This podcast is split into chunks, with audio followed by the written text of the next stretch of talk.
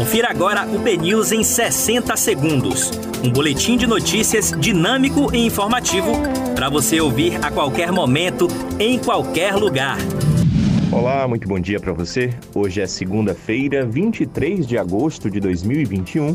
Eu sou Diego Vieira e você confere agora os primeiros destaques do dia no podcast BNews 60 segundos.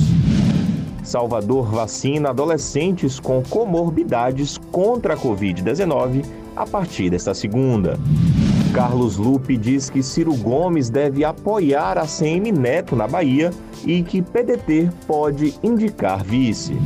Rui Costa diz que a empresa ficou de fazer a sondagem da ponte Salvador-Itaparica ainda em agosto.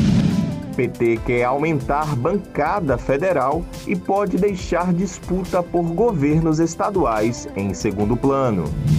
O Congresso quer dobrar valor do fundo eleitoral para no mínimo 4 bilhões de reais. Bolsonaro é alvo de um processo a cada seis dias, aponta levantamento. Tribunal de Contas da União investiga porque Bolsonaro pagou 24 milhões de reais por seguro de vacinas sem licitação. O Ministério da Saúde perdeu mais de 5 mil servidores durante a pandemia. E Cláudia Leite é processada por dívida de condomínio em prédio comercial de Salvador. Para você obter mais detalhes sobre essas e outras notícias, acesse bnews.com.br.